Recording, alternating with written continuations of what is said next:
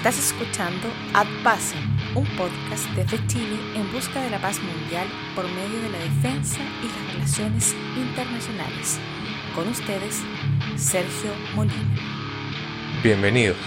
En la edición de esta semana hablaremos sobre el nuevo Tratado de Libre Comercio de América del Norte, más conocido por su sigla en inglés como USMCA. En el 2019 se cumplieron 25 años desde la entrada en vigor del NAFTA, firmado por Canadá, Estados Unidos y México. Un año después de que el presidente Donald J. Trump impulsara la negociación de un nuevo tratado entre los tres amigos, el que aún está pendiente de entrar en vigencia.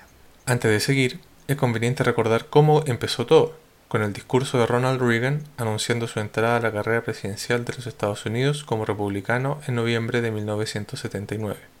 En ese discurso planteó la posibilidad de un acuerdo norteamericano entre Canadá, Estados Unidos y México, buscando una sinergia entre las tres naciones y planteando la importancia del fortalecimiento de Canadá y México para la seguridad de los Estados Unidos.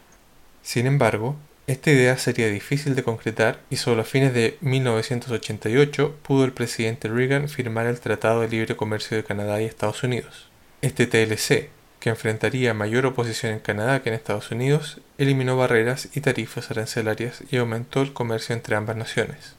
Al poco tiempo, y en el contexto de la crisis conocida como la década perdida de América Latina, el presidente mexicano Carlos Salinas de Gortari buscó mejorar las condiciones de su país a través de un tratado similar. Fue con esta intención que en 1989 se acercó al nuevo presidente de los Estados Unidos, George H. W. Bush, y le planteó la posibilidad de negociar un TLC similar. El gobierno canadiense de ese momento temió que un TLC entre los Estados Unidos y México pudiese ser perjudicial para el comercio entre Canadá y Estados Unidos, por lo que plantearon en 1990 negociaciones tripartitas para concretar el Acuerdo norteamericano, proyectado hace tiempo por el presidente Reagan. Lamentablemente, para las pretensiones del presidente Bush, las negociaciones fueron largas y no pudo estar presente en la ratificación del tratado. Finalmente sería el próximo presidente de los Estados Unidos, Bill Clinton, el encargado de afinar los últimos detalles para que el proyecto fuese puesto en vigencia el 1 de enero de 1994 y reemplazara al Tratado de Libre Comercio de Canadá y Estados Unidos. Pero como muchas veces pasa, los planes son superados por los hechos y lo que parecía ser un acuerdo simple de ejecutar y beneficioso para todos, se ha visto envuelto en un número de controversias de distinto tipo en sus 25 años de vigencia. Por ejemplo, Canadá ha tenido problemas con materias medioambientales, debido a una mayor demanda energética industrial y a la posibilidad de encontrar una ventaja competitiva en el mercado de combustibles fósiles. La extracción mediante fractura hidráulica, o fracking en inglés, y la explotación de las arenas bituminosas encontradas en la provincia canadiense de Alberta, por nombrar solo dos, podrían resultar en serios daños ambientales durante el proceso de extracción. Estados Unidos, por su parte, debió enfrentar el traspaso de empleos de la industria manufacturera hacia México, que era un mejor lugar para las fábricas intensivas en el uso de mano de obra y daba ventajas en salarios y regulaciones laborales. La industria automotriz estadounidense en particular destaca como una de las más afectadas por el NAFTA, o al menos es de las más notorias al quejarse por sus efectos en el empleo, aunque no es la única. Finalmente, en México el sector agrícola sufrió una pérdida significativa de su fuerza laboral, al tener que competir con el fuerte subsidio del sector agrícola estadounidense, derivando, a su vez, en la aparición de movimientos como los zapatistas en el estado de Chiapas que atacó especialmente la privatización de las tierras de propiedad colectiva. Si bien México vio un incremento en inversiones extranjeras, esta no fue capaz de resolver los problemas de desigualdad y potenciar la movilidad social como se esperaba. NAFTA marcó el principio del fin para la década perdida y trajo beneficios al comercio libre internacional, pero las expectativas iniciales que se tenían para que redujera la diferencia entre el norte y el sur pudieron ser algo desmedidas. Saltamos a septiembre de 2016. El candidato presidencial republicano Donald J. Trump declara el NAFTA como el peor tratado comercial jamás aprobado en Estados Unidos, en su ya característica hiperbólica forma de expresarse. A diferencia del espíritu que movía al presidente Reagan, impulsor del comercio libre en América del Norte y el primero en reunir a los estadounidenses con un Hagamos a América grande nuevamente, el presidente Trump se encargó de demonizar el NAFTA y convertir su llamado a la grandeza en una herramienta populista. el presidente Reagan consolidó la amistad entre Estados Unidos y Canadá, dejando un puesto en la mesa para que México se uniera después, mientras que el presidente Trump creó un ambiente beligerante con sus dos vecinos y forzó negociaciones mediante una retórica agresiva. Las declaraciones del presidente Trump, que encontraron eco en pocos economistas y eran apoyadas principalmente por trabajadores afectados por la pérdida de sus empleos, fueron ampliamente rechazadas por economistas y políticos de distintas tendencias. Lamentablemente, el presidente Trump no aceptó estos argumentos y planteó solo dos opciones a Canadá y México durante las negociaciones comerciales. Aceptar un nuevo NAFTA o salirse y volver a las condiciones comerciales de la época pre-NAFTA. Así, Estados Unidos entró a las negociaciones confiado en que el peso de su mercado bastaría para imponer términos que lo favorecerían y haciendo que Canadá y México acepten nuevas condiciones con tal de no perder el trato preferencial en el mercado estadounidense.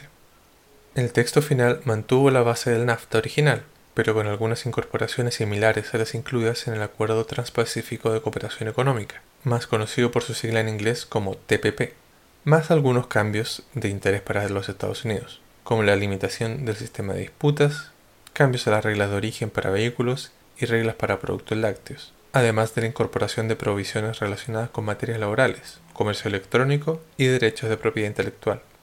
El efecto que este NAFTA 2.0 puede tener en Canadá y México incluso limitaría la capacidad de estos para mantenerse abiertos al comercio e inversiones extranjeras, disposición que apuntaba de forma indirecta al comercio con China, por eso era importante mantener la cabeza fría y no dejarse impresionar por los alardes del presidente Donald J. Trump, recordando que si los Estados Unidos se sale del NAFTA, el tratado aún seguiría en pie entre Canadá y México.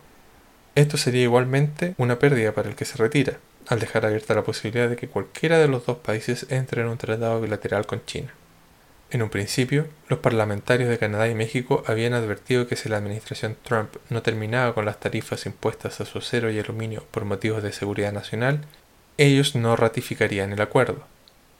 Afortunadamente para el futuro del tratado, en mayo de 2019 el presidente Donald J. Trump anunció que estas tarifas serían levantadas después de haber llegado a un acuerdo con los afectados, removiendo uno de los obstáculos en el camino a su ratificación por los parlamentarios de los tres países. El Parlamento mexicano sería el primero en ratificarlo en junio de 2019 en su versión original y en diciembre del mismo año ratificando la versión modificada y anunciando en abril del 2020 que estaba ya en condiciones de implementar el tratado. El Parlamento canadiense, pese a haber enfrentado algunos puntos conflictivos del TLC, se mostraba en general receptivo a los cambios que el NAFTA 2.0 buscaba, por lo que sus posibilidades de pasar eran relativamente buenas aunque nuevas elecciones en la segunda mitad de 2019 retrasaron su ratificación hasta diciembre de ese año. Por el lado estadounidense, el panorama se veía complicado, ya que diferencias entre los demócratas en la Cámara de Representantes y el presidente Donald J. Trump amenazaban con demorar e incluso echar por tierra el acuerdo, especialmente en lo relacionado a regulaciones laborales y medioambientales, lo que obligó a una renegociación de algunos puntos antes de que el tratado fuese aprobado por el Parlamento estadounidense.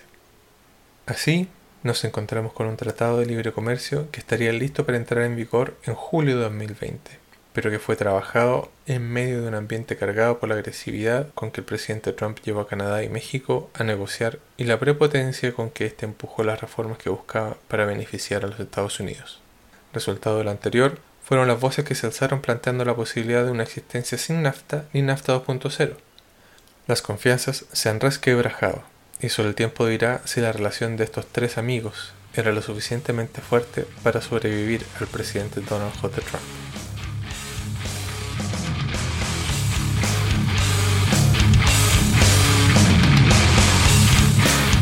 Bueno amigos, con eso terminamos un nuevo episodio de nuestro podcast. Gracias por escuchar Ad Y si les gustó este episodio, por favor suscríbanse en SoundCloud y síganos en Facebook, Twitter e Instagram, donde pueden dejarnos comentarios e ideas para futuras ediciones. Hasta la próxima.